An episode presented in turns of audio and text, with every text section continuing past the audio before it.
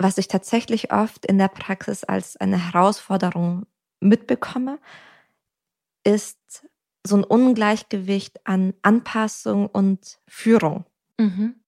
Ähm, gerade wenn es Beziehungen sind, wo ein Partner, eine Partnerin schon länger in Deutschland gelebt hat und die andere Person kommt, verschiebt sich das Gleichgewicht, was sich zum Beispiel in der Ferne irgendwie etabliert hat.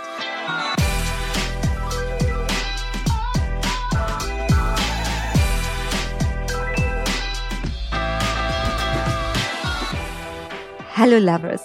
Ich bin Dr. Sharon Brehm und ich bin Paartherapeutin. Und ich bin Annika Landsteiner und ich bin Autorin und Journalistin. Und wir sprechen in unserem Podcast über moderne Beziehungen. Und in der heutigen Folge geht es um Rassismus und Sexismus.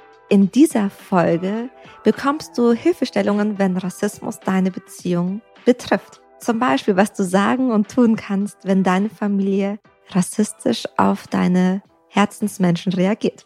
Stichwort, das Private ist politisch. Wir machen auch ein Rollenspiel, das die Augen öffnet. Und wir sprechen über Sexismus und Fetischisierung. Das sind nämlich Themen, die ein Teil von Rassismus sein können. Wir sprechen darüber in der Partnerschaft, aber auch beim Online-Dating. Enjoy. Enjoy. Und weil wir in der letzten Folge damit angefangen haben, dass Anni mir ein Gestränk hinstellt. Ein Gestränk? ein Getränk hinstellt, dachte ich, ich revanchiere mich und habe ihr auch zwei Sachen hingestellt. Mhm. Ähm, willst was? du es erst probieren oder soll ich erst sagen, was wir, es ist? Wir, wir, wir trinken erstmal einen Schluck, oder? Und du sagst, okay. was es ist. Genau. Ähm, cheers. Cheers.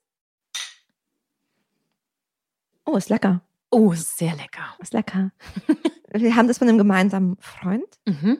Ähm, Makoli aus Korea. Ja. Reiswein, sehr lecker. Reiswein, sehr lecker. Es ist zwar Viertel vor drei. wir empfehlen dies nicht äh, untertags zu trinken, aber mhm. ja, wir wollten, oder du wolltest was Internationales. Ich wollte was Internationales passend zum Thema. Worauf ich mich fast noch ein bisschen mehr freue, ist dieses lila Bällchen, was gerade vor uns ist. Weil ich liebe diesen Geschmack. Also es ist ein Mochi mit Taro-Geschmack und ich bin gespannt, was du sagst. weil für gespannt. mich ist es so ein, Geschm so ein Geschmack meiner Kindheit. Mhm. Wir probieren das jetzt. Moment. Mhm. Mhm. Ja. Mhm. Ich mag's. Ich finde ich finde nur, die Konsistenz ist super gewöhnungsbedürftig. Für okay. mich. Ist total in Ordnung. Ich bin es aber auch nicht so gewohnt. Aber ich finde es lecker. Ist, okay. Ich liebe diese Konsistenz. ich mag das gerade, weil es so ein bisschen matschig ist. Mhm aber trotzdem fest. Mhm. Und vor allem mag ich Taro. Was ist denn Taro? Taro ist eigentlich wie so eine Knolle. Mhm. Du findest sie oft in Afrika, auch in Südostasien und mhm. zum Beispiel auch auf den Philippinen. Mhm. Und du kannst sie so ein bisschen wie so eine Kartoffel kannst du sie kochen. Und ich finde sie, also für mich schmeckt sie ein bisschen wie Kokosnuss und also ich kann sie mir super gut auch mit Kokosnuss vorstellen oder so Kokosnussmilch. Mhm. Und ich mag das sehr, sehr gerne. Ja, Du, ich finde das gut, dass du diese beiden Sachen gewählt hast, weil wir kommen ja heute auch an ein paar Punkte, die nicht ganz so angenehm sind, äh, wie das, was wir gerade verzehren. Deswegen finde ich es irgendwie schön, dass wir so reinstarten. Ja, vielleicht kommt hier auch eine Triggerwarnung. Ähm. Triggerwarnung, Sharons Wut. Dankeschön.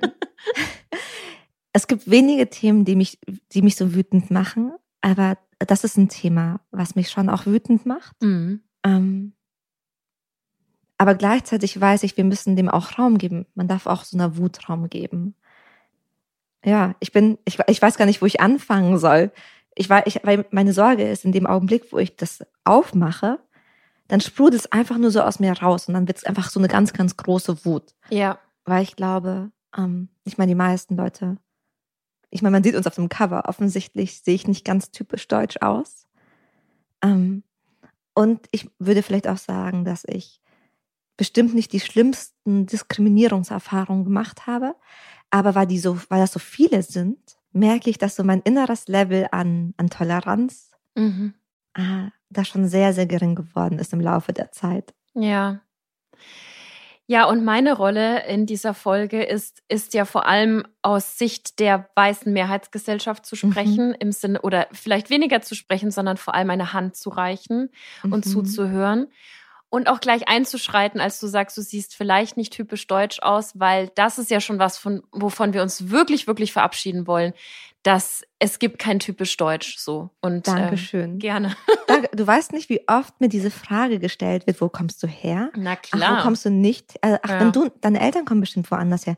Nein, du kannst nicht Deutsche sein. Ja.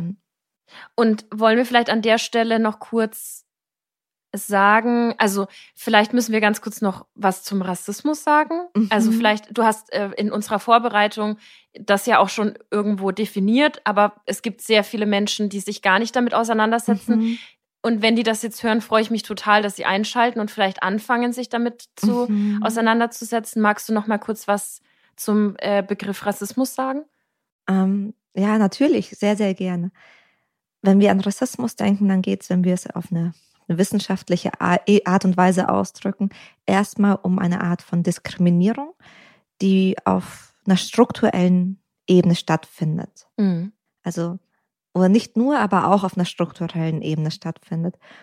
Und bei Rassismus geht es vor allem darum, dass wir aufgrund der Herkunft einer Person oder mhm. der vermeintlichen Herkunft einer Person davon ausgehen, dass sie mit bestimmten Eigenschaften im wahrsten Sinne des Wortes geboren wurde. Mhm. Ähm, und deswegen, und bei Sexismus geht es ums Gleiche. Wir gehen davon aus, dadurch, dass jemand ein bestimmtes Geschlecht hat oder wir dieser Person ein bestimmtes Geschlecht zuschreiben, dass bestimmte Eigenschaften genauso dazu gehören. Plus, diese Eigenschaften oder das, was wir in dieser anderen Person sehen, mm, ist oft nicht auf Augenhöhe. Also es oh, ist ja. so, es hat dann so ein Geschmäckerl. Ja, ein schlechtes. Ein schlechtes Geschmäckerl. Ähm, und wenn wir, und das war, also du hast vollkommen recht, wir sollten anfangen, damit so eine kurze Definition zu geben. Ähm, und auch wenn ich sage, ich fange mit Wut an, eigentlich mein Wunsch ist am Ende, dass es mehr Verständnis gibt und dass wir das Gefühl haben, wir können mehr zusammenrücken. Und auch wer nicht in einer, in einer Beziehung ist, wo Diskriminierungserfahrungen ein Thema sind, mhm.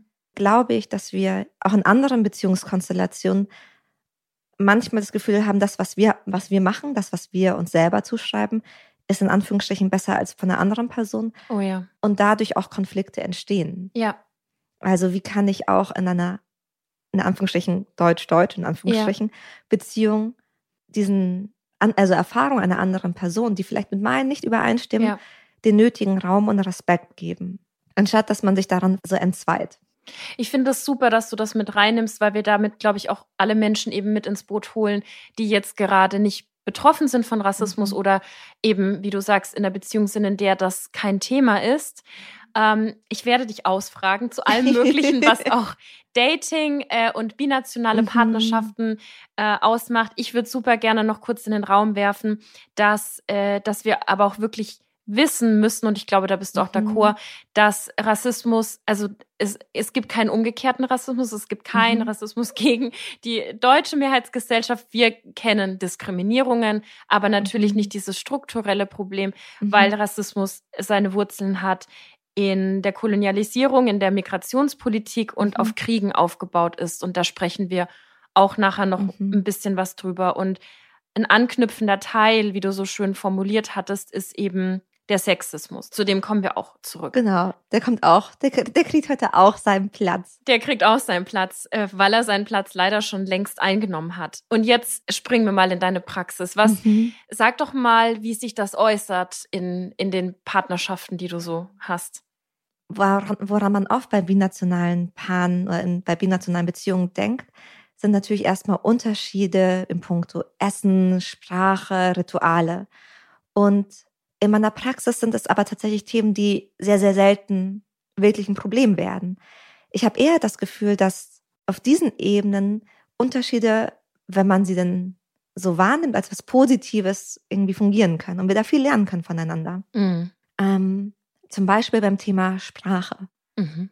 Paare, die nicht die gleiche Muttersprache haben, ähm, sich vielleicht sogar auf einer, in einer Drittsprache unterhalten, die beide gelernt haben, haben oft ein, ein wunderschönes Gespür für so nonverbale Kommunikation. Ui, schöner Punkt, ja. Ähm, das finde ich, das finde ich oft faszinierend, weil wir manchmal uns so an einzelnen Wörtern festhängen. Ja. Und Und viele binationale Paare wissen das, wenn man dann plötzlich ein Wort benutzt und es hat nochmal so eine andere Konnotation. Ja. Dann gibt es da manchmal Schwierigkeiten oder man kann nicht hundertprozentig das ausdrücken, was man, was man empfindet. Mhm. Aber ich glaube, dass das tatsächlich auch in ähm, Beziehungen stattfindet, in denen man die gleiche Muttersprache spricht. Mhm. Also es kann sein, dass ich dir zum Beispiel sage, keine Ahnung, Anni, du bist so, so faul, keine Ahnung. Und du denkst dir so, voll okay. Aber es gibt, weil deine Konversation mit dem Wort faul total in Ordnung ist, so oh, Entspannung, chillen, ja, brauche ich ist nicht negativ geprägt so. Aber es kann auch sein, dass du total wütend wirst, mhm. weil deine Konnotation mhm. und Assoziation zum Wort faul ist, ich bin ein schlechter Mensch, ich mhm. bin nicht liebenswert, mhm. was auch immer. Mhm. Und das ist zum Beispiel etwas, da denke ich mir, das können wir voneinander lernen. Mhm. Ähm, was ich auch merke, viele, viele meiner Klienten zumindest, zumindest kennen das Konzept der fünf Sprachen der Liebe. Und was da so spannend ist, ich meine, das sind offensichtlich, das sind keine Wörter per se. Aber wir alle wissen, wenn es uns gut geht, dann sprechen wir auch, du, ich spreche dir auch Mandarin, wenn es mir, wenn ich ein bisschen betrunken, ein bisschen glücklich bin. Aber wenn es mir schlecht geht, dann würde ich am liebsten in meiner Muttersprache sprechen. Ja. Und das Gleiche gilt aber auch für, also quasi auch diese Liebessprachen. Mhm. Wenn es mir gut geht, dann kann ich die Geschenke machen, obwohl das zum Beispiel nicht meine Liebessprache wäre. Mhm. Aber wenn es mir schlecht geht, dann brauche ich zum Beispiel ganz viel Berührung. Zum Beispiel. Ja. Und dass man da einfach nochmal ein, ein besonderes Augenmerk drauf setzt. Ja. Wie ist das dann für dich, Anni? Weil ich weiß, du bist, und das ist eigentlich ganz spannend, Anni und ich spiegeln uns auf eine gewisse Art und Weise. Wie ist es dann für dich in deiner Beziehung?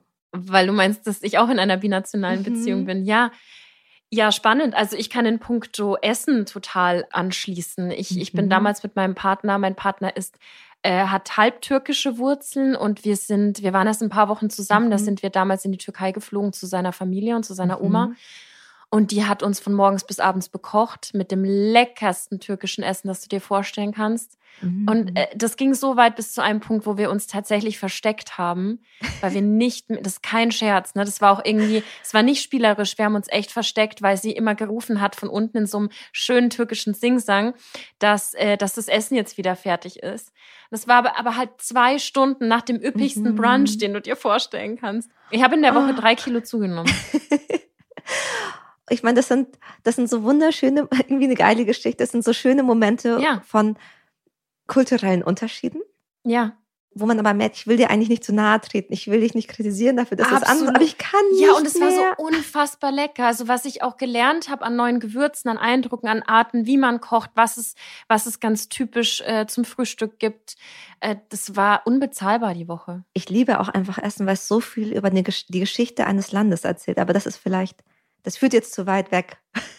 Ja, wir wollen ja auch, äh, wir müssen über mm. sozusagen Negativbeispiele reden, beziehungsweise alles, was mhm. du so erlebt hast, privat, persönlich und eben auch in deiner Praxis, wo wir sagen müssen, da liegen Problematiken vor, daran müssen wir arbeiten. Mhm. Was ich tatsächlich oft in der Praxis als eine Herausforderung mitbekomme, ist so ein Ungleichgewicht an Anpassung und Führung. Mhm. Ähm, gerade wenn es Beziehungen sind, wo ein Partner, eine Partnerin schon länger in Deutschland gelebt hat und die andere Person kommt, ähm, verschiebt sich das Gleichgewicht, was sich zum Beispiel in der Ferne irgendwie etabliert hat. Ja. Also wenn ich zum Beispiel in Moskau, keine Ahnung, ich habe dann einen super Job, ich habe da meine Freunde, ich habe da meine Familie, mir geht's da total gut. Und dann ziehe ich für, für die Liebe nach Deutschland. Dann habe ich meinen Job nicht mehr, ich habe meine Familie nicht mehr, ich habe meine Hobbys nicht mehr, ich habe meine Struktur nicht mehr und bin dann plötzlich mit jemandem zusammen, der aber gleichzeitig auch arbeiten muss. Ja. Und das kann manchmal zu Konflikten führen, weil die andere Person nicht immer alles auffangen kann und auch viel plötzlich entscheiden muss, viel plötzlich irgendwie vorgibt und je nachdem, wie man sich da fühlt oder wie, wie gut man sich daran, daran wohlfühlt, Dinge vorzugeben, kann es auch mal kippen. Ja ich erlebe es in Beziehungen, und das ist total stereotyp, aber in Beziehungen, in denen der Mann in Anführungsstrichen diese männliche Rolle des Führens einnehmen kann, mhm. ein bisschen leicht oder weniger problematisch als in Beziehungen, wo sie ähm, als Frau plötzlich die Führung übernehmen muss. Mhm. aber vielleicht sind das auch meine eigenen Stereotypen Bilder und ich sehe dann immer wieder diese Muster. Ja, ja, das kann gut sein. Das ist auch wieder Stichwort Sexismus. Mhm. Wir haben das alles internalisiert und das, da ist keiner vor ja. äh, bewahrt, ja. Ja, voll. Ne, also nur weil man ausländische Wurzeln hat, nur weil man mit jemandem zusammen ist, der mhm. aus ne, woanders herkommt, heißt das nicht, dass man vor solchen Bildern gefeilt ist. Und man muss da immer wieder mal hingucken, was ja. los ist. Ähm, aber um da wieder zurückzukommen, es ist so wahnsinnig wichtig, in einer Beziehung zu sein, in der beide einen Einfluss bekommen. Mhm. John Gottman, ein, ein ganz begnadeter Beziehungsforscher, sagt, ich übersetze das Zitat einfach mal, intime Beziehungen arbeiten oder funktionieren am besten, wenn beide PartnerInnen Einfluss akzeptieren und haben. Mhm. Und was er damit meint, mit Einfluss akzeptieren und haben, deine, deine Meinung ist mir wichtig und deine Meinung hat einen Wert. Läuft man nicht auch Gefahr, wenn jetzt zum Beispiel die eine Person nach Deutschland kommt und mhm. ja automatisch sich vielleicht unterordnet im Sinne von, ich habe jetzt nicht sofort eine Arbeit und du bist aber den ganzen Tag mhm. weg und so, dass man dann auch in so äh, Stereotype oder Rassismen reinrutscht, weil, äh, also da gibt es ja auch eine Gefahr der Unterdrückung. Das ist jetzt nicht unbedingt Gewalt, aber einfach auch verbale. Dass, mhm. dass, das, dass das da nicht auf Augenhöhe ist, nicht immer. Also da hast du, und meistens ja, also im Idealfall ja auch nicht gewollt. Es kann auch ungewollt passieren. Absolut. Allein dadurch, dass dann jemand, der halt des Deutschen nicht so hundertprozentig mächtig ist, sagt, okay, ich kann mich um diese Behördengänge nicht auf die gleiche Art und Weise kümmern wie du. Ja. Oder es fällt mir plötzlich sogar schwer, alleine zum Arzt zu gehen, weil nehmen wir an, ich gehe dorthin und verstehe die Diagnose noch nicht einmal. Ja, ja. Ähm, klar kann das zu einem Ungleichgewicht führen. Und deswegen ist es aber so wichtig, sich dessen bewusst zu werden. Mhm. Aber was manchmal passiert, das ist wie so ein Dominoeffekt. Ich fange dann an, deine Meinung im Punkto, keine Ahnung, wie machen wir das mit diesen Behördengängen, weniger wichtig zu nehmen, weil ich meine, du wüsstest es nicht oder verstehst es nicht oder kennst dich hier nicht aus. Und plötzlich erlaube ich dir auch nicht zu entscheiden, keine Ahnung, wie wir sonst einen Tagesablauf strukturieren ja. oder was wir heute kochen oder was auch immer gerade an Entscheidung los ist.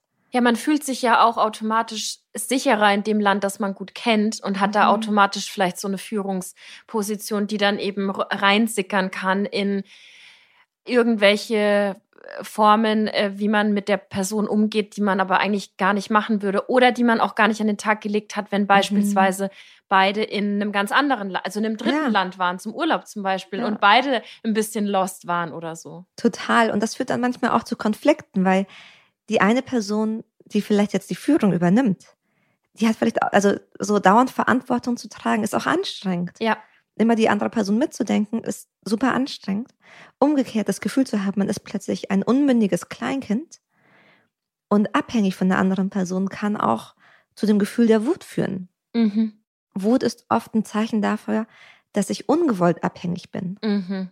Oh, das ist ein ganz wichtiger Punkt, ja. ja. Also, und da, da hilft, das Einzige, was da hilft, ist tatsächlich sich bewusst machen. Mhm.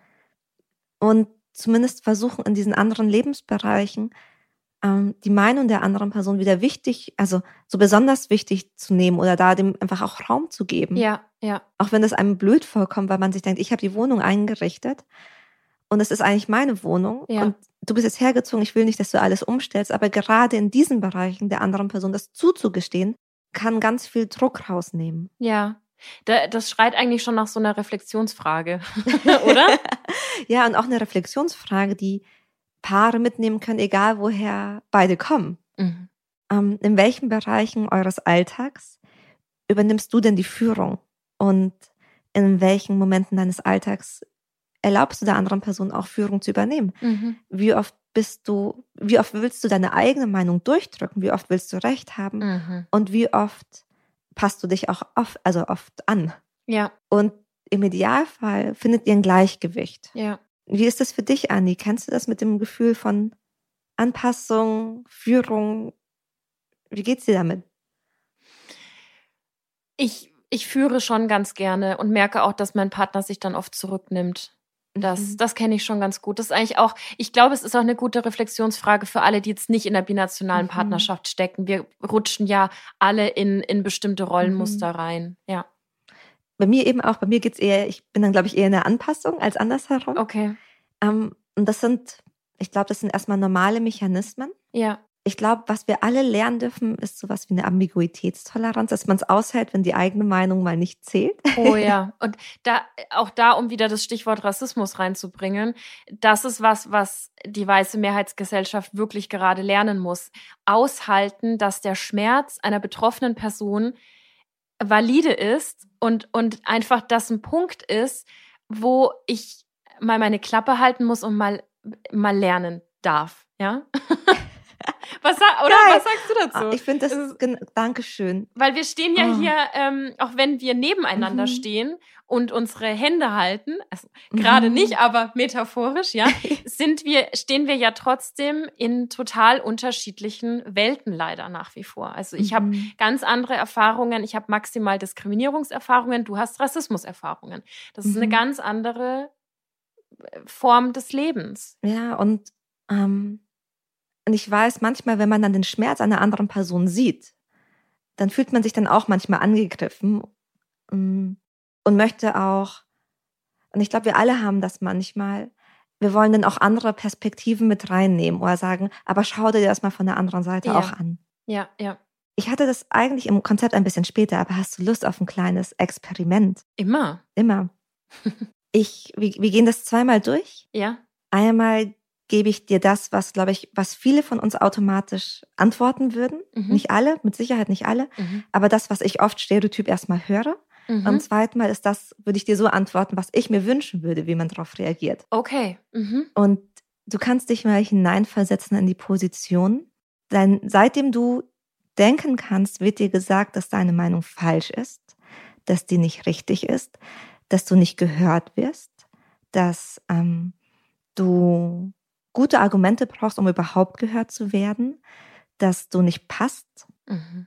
Und dann, dann schaust du dir zum Beispiel einen Film an und merkst, wow, das, was da gerade passiert, ich empfinde das als rassistisch. Mhm.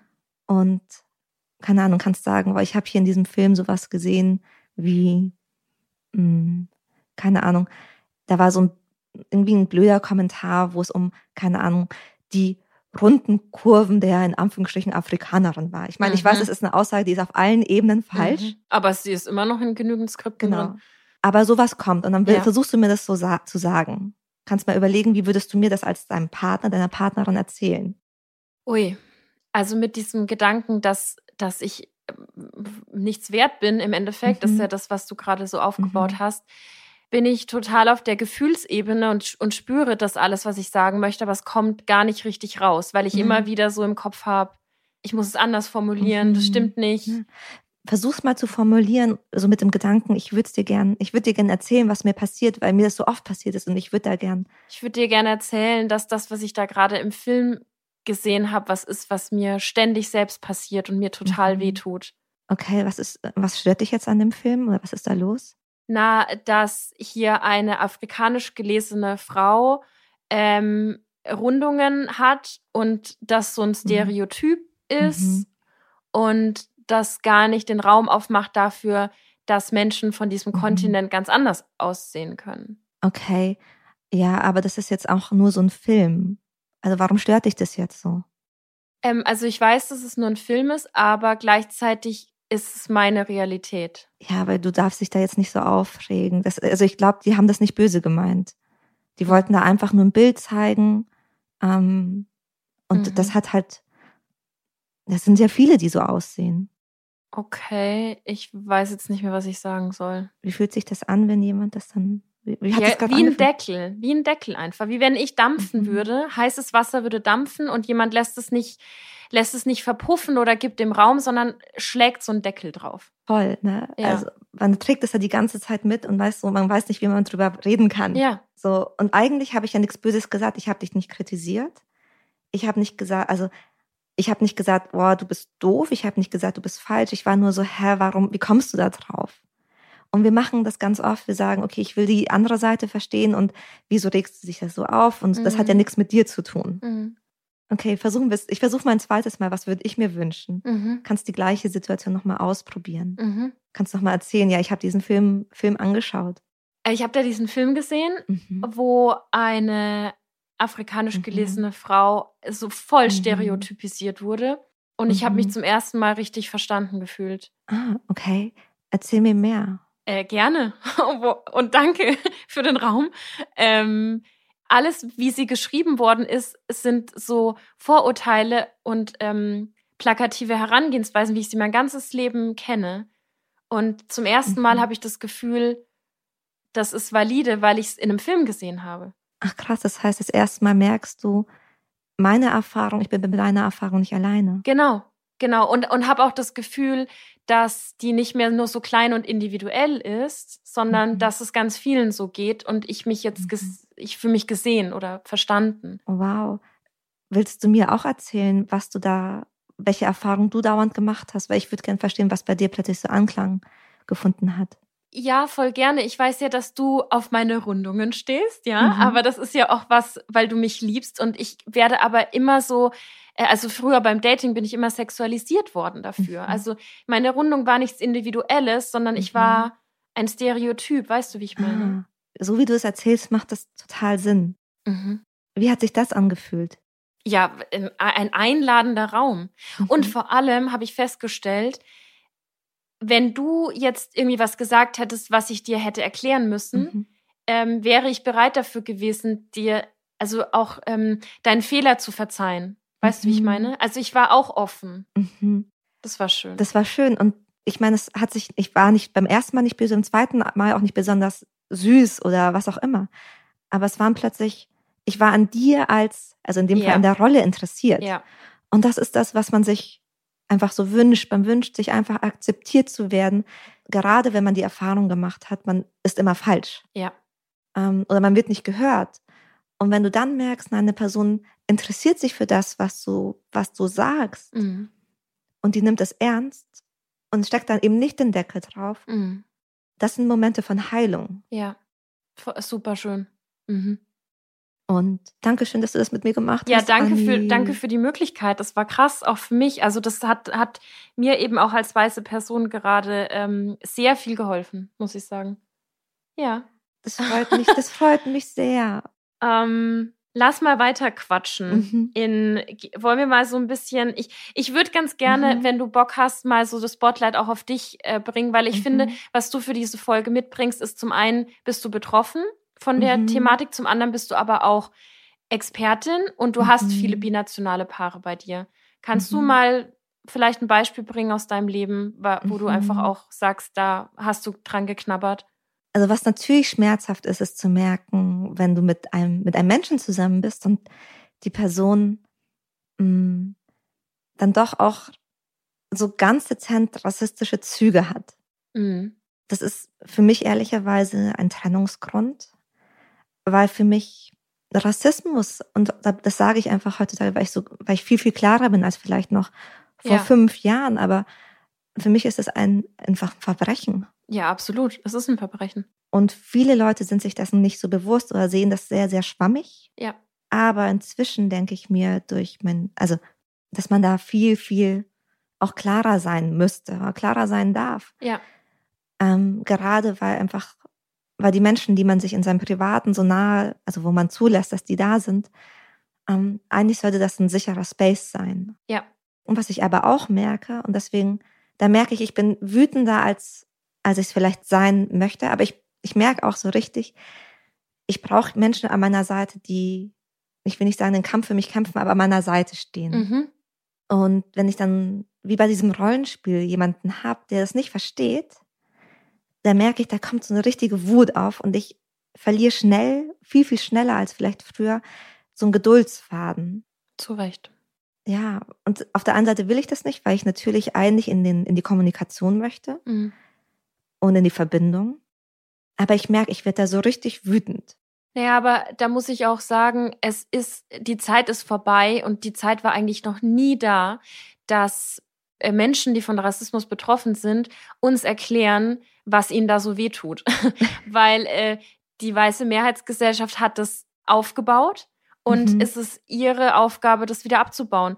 Und oder zumindest offen zu sein, daraus zu lernen und Fehler einzugestehen. Das ist nicht deine Aufgabe, dass du es immer zu erklärst. Oh, Na wirklich, es gibt tausend Bücher, es gibt tausend Podcasts, es gibt ganz, ganz viel auch mhm. kostenloses Material, um sich damit zu beschäftigen, wie man eigene rassistische Denkmuster mhm. ähm, einfach eliminiert. Total. So wie du es sagst, ist das so schön. Ich würde mir das so, also gesamtgesellschaftlich wünschen. Ich weiß, dass wir uns manchmal, gerade weil das so ein strukturelles gesamtgesellschaftliches Thema ist, ähm, dass so eine Scham uns manchmal auch blockiert. Mhm. Ich glaube auch, dass in dem Augenblick, wo es heißt, ja, die weiße Mehrheitsgesellschaft, mhm. so die eine oder andere Person, die sich trotzdem dem zugehörig fühlt und mhm. gleichzeitig sagt, aber so bin ich gar nicht mehr, mhm. dass da so ein Gefühl von Widerstand entsteht. Absolut. Ich habe gerade äh, eine Szene im Kopf. Und zwar, sag doch mal konkret Folgendes, mhm. auch als Tipp. Mhm.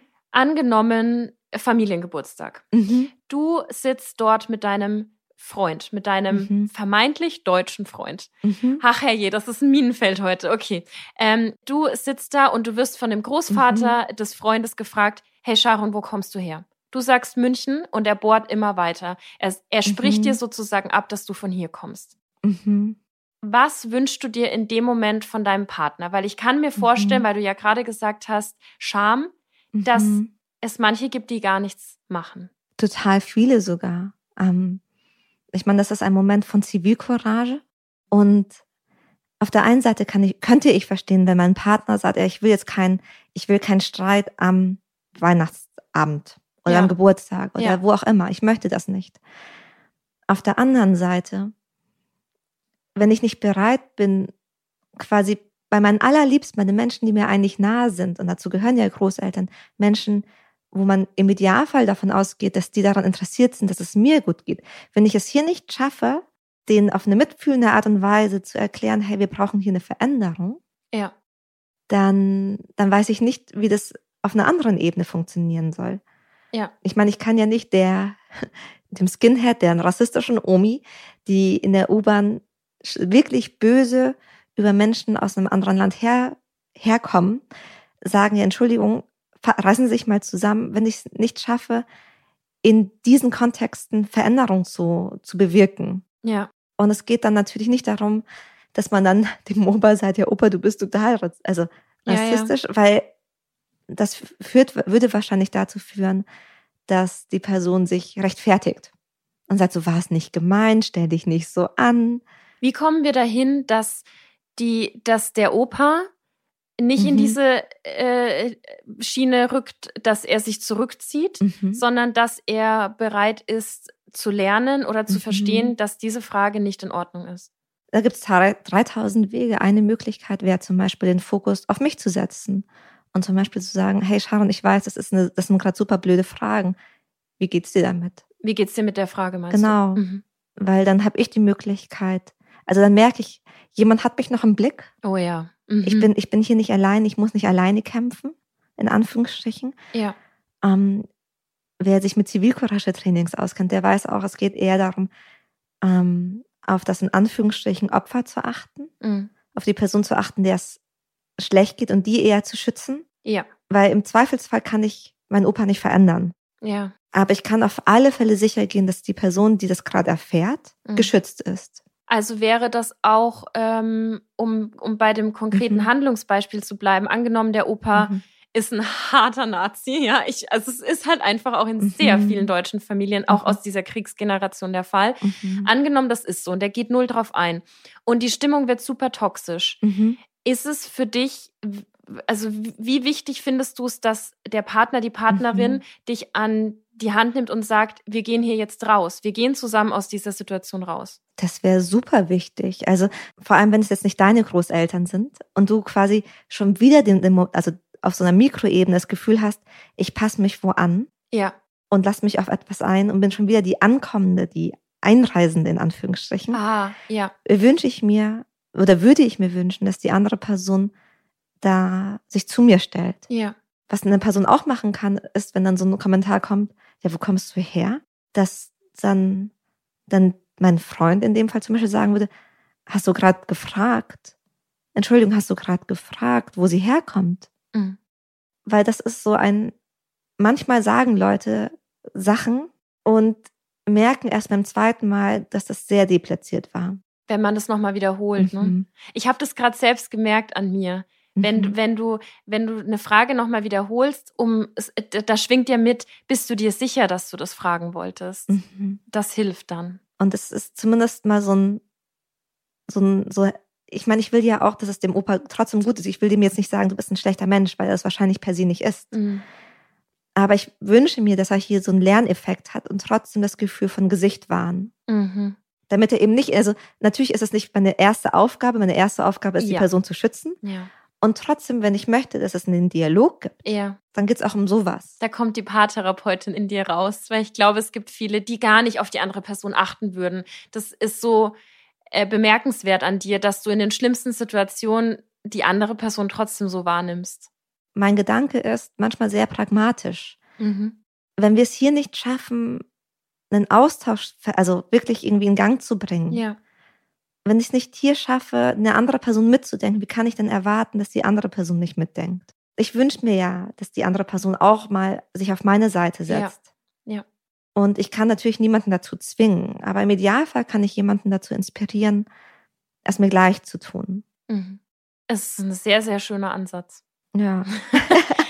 Du, wir wollten ja auch noch über äh, dieses anknüpfende mhm. Thema Sexismus sprechen. Mhm. Wie vielleicht manche gar nicht wissen, ist das die schöne Kreuzung der Intersektionalität, sprich mhm. sehr viele Diskriminierungsformen gehen ja ineinander über. Mhm. Und im Rassismus ist es eben auch oft der Sexismus. Wollen wir mal aufs Dating gucken, um auch die Leute reinzuholen, die nicht in der, in der Partnerschaft sind? Weil wir haben vorhin nämlich im Vorgespräch auch über Online-Dating gesprochen. Wir ja. swipen, swipen die unterschiedlichsten Menschen. Mhm. How to? Also es, das Schöne ist tatsächlich über das Online-Dating ähm, und über Online-Apps tatsächlich diese Kanister, in denen wir sonst gedatet haben, dass wir dann nur in unserer ethnischen, kulturellen, wie auch immer religiösen mhm Gruppe waren, die lösen sich immer mehr auf. Und das ist erstmal total cool. Yay! Das ist so ein Vorteil an Online-Dating. Wir, wir verändern die Grenzen.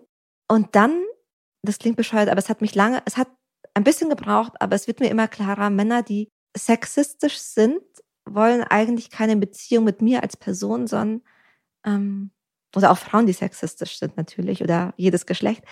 Ähm, also es geht dann mehr um, ich benutze eine Person. Weil die zum Beispiel auf die ethnische Gruppe stehen oder denken, dass sie drauf stehen? Oder wie zum Beispiel, du? also es geht dann um die, also ich bringe ein Beispiel. Mhm. Wenn ich auf, in Anführungsstrichen, asiatische Frauen stehe, mhm. dann benutze ich die ja als Fetischobjekt. Oh ja.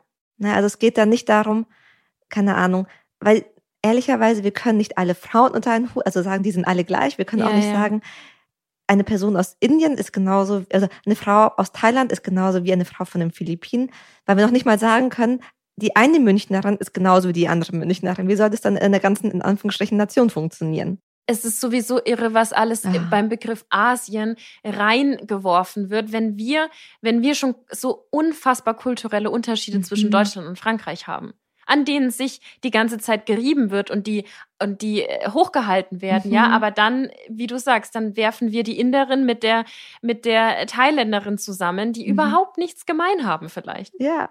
Und wenn ich dann jemanden jemanden date aufgrund eines phänotypischen Musters, mhm. dann geht's, also manchmal haben wir ja bestimmte, klar, Präferenzen, kann ich verstehen. Mhm. Aber oft schwingen da auch bestimmte Bilder mit, wie keine Ahnung, sie ist dann besonders devot. Ja. Oder sie ist dann besonders fragil oder sie ist besonders zierlich. Ja, wir können ja mal in diese Stereotypen reingehen. Also zum Beispiel bei Frauen, die afrikanisch gelesen werden, ist eben, wie wir vorhin schon mhm. das Beispiel hatten, äh, die werden auch in der Literatur, sehe ich total oft äh, geschrieben mit einem großen Hintern. Äh, die werden äh, körperlich immer sehr üppig beschrieben. Äh, die haben natürlich alle sehr viele mhm. Kinder. Äh, also das ist, so ein, das ist so ein Bild. Und zum Beispiel bei asiatisch gelesenen mhm. Frauen ist es oft, wie du sagst, das Devote das Zierliche und das Exotische. Mhm. Triggerwarnung, Mandelaugen, das wäre zum mhm. Beispiel auch so ein Begriff. Um ganz konkret zu bleiben, du bist auf der Dating-App, ich finde dich hot, ich möchte nicht schreiben, ich finde deine Mandelaugen toll. Was schreibe ich, um dir ein Kompliment zu machen? Mhm.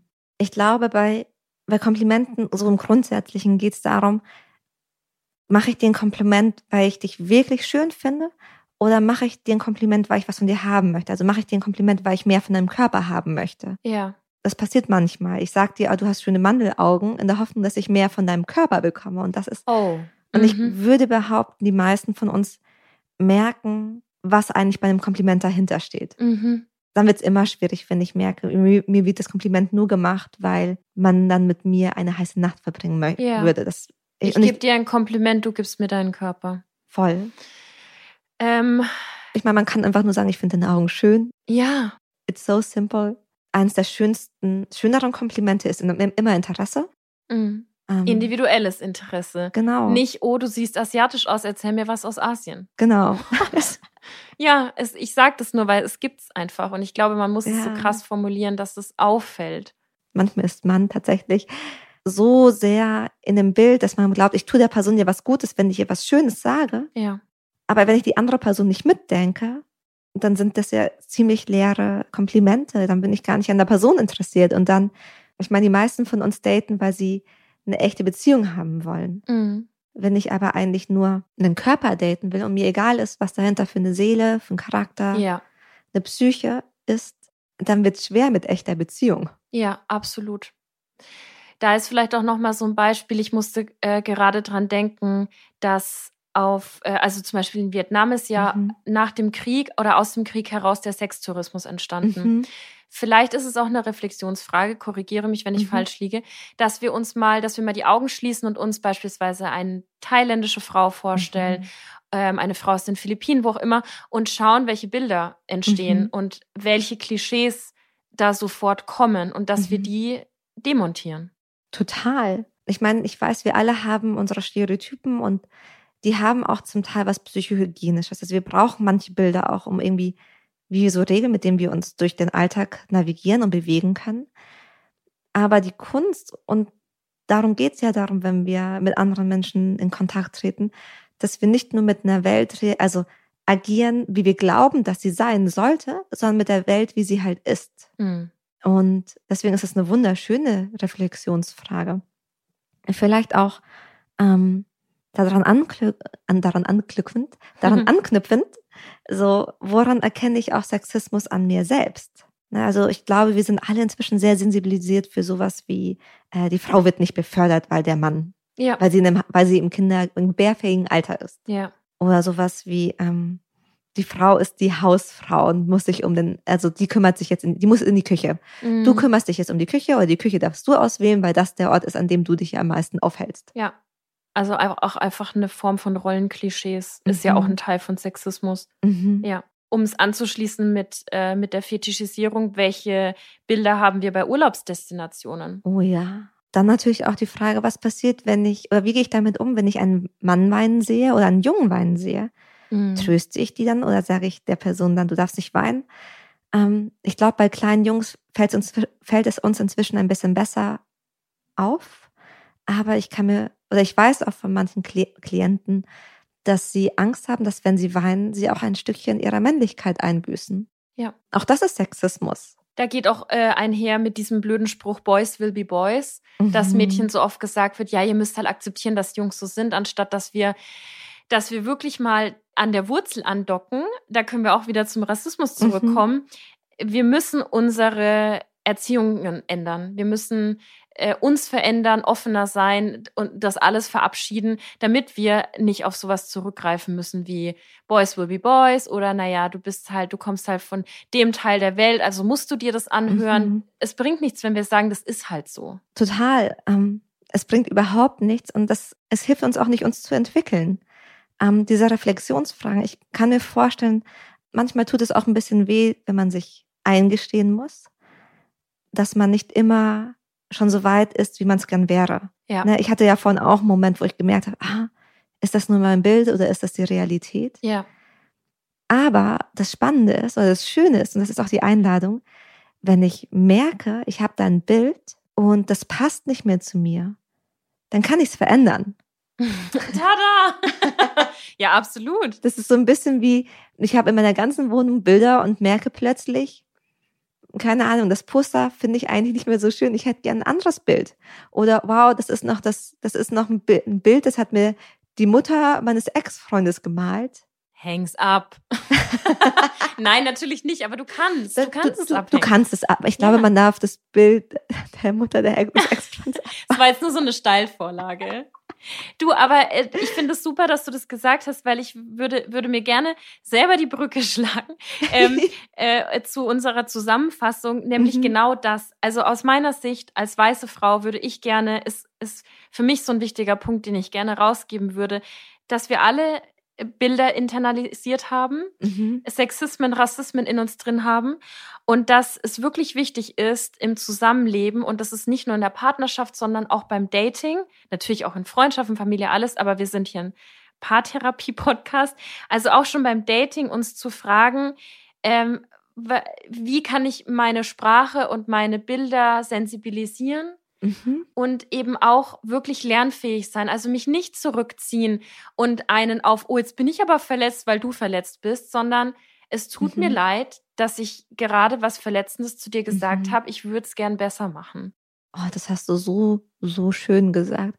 Vor allem dieses Ich bin verletzt, weil du verletzt bist. Oft sind wir nicht verletzt, weil wir mitfühlen, sondern weil unsere eigenen Erwartungen nicht erfüllt wurden oder weil wir zugeben müssen, dass wir was falsch gemacht haben. Mhm. Aber ähm, so wie sie beim Rollenspiel vorhin, wenn ich merke, die Person geht mir offen, entkommt mir offen entgegen, dann bin ich total mitfühlend mit Fehlern, weil wir alle Fehler machen. Ja. Aber dafür braucht es von der anderen Person ein, ich übernehme die Verantwortung dafür. Ja. Was ich, glaube ich, auch zur Zusammenfassung mitgeben würde, wenn ich darf, ist, dass auch das Private politisch ist. Oh, ding, ding, ding. ja. ähm, und dass es da auch im Kleinen um Zivilcourage geht. Um Kleinen auch dem, der Opa, dem Opa, der Oma, der Tante, ähm, ein mutiges Gegenbeispiel zu zeigen. Sehr, sehr schön gesagt. Und weil wir das auch mittendrin hatten als Frage, ähm, in welchen, in welchen Momenten passe ich mich denn an, in welchen Momenten gebe ich vor, wie Sachen sein müssen?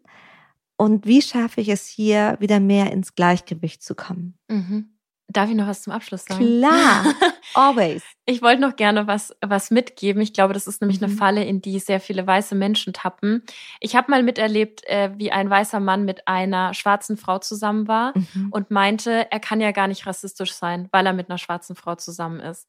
Wie er mit ihr umgegangen mhm. ist, und das vor aller Augen war schon unterirdisch. Ich will gar nicht wissen, wie es dann privat war. Mhm. Was ich da nur sagen möchte, das ist Bullshit du kannst immer Rassist sein und manchmal vor allem gerade auch, wenn du mit, also jetzt mhm. im Fall von Weiß-Schwarz zusammen bist und dich überhaupt nicht damit auseinandersetzt, wie du diese Person behandelst. Total. Amen. Amen. Amen. Schön, dass ihr zugehört habt. Ich hoffe, es hat euch gefallen. Es war natürlich auch heute auch ernst, aber das war auch wichtig. Und äh, wenn es euch gefallen hat, dann gebt uns doch eine 5-Sterne-Bewertung äh, bei Apple Podcasts und schaltet wieder ein. Total. Ich danke euch fürs Zuhören. Das war jetzt echt.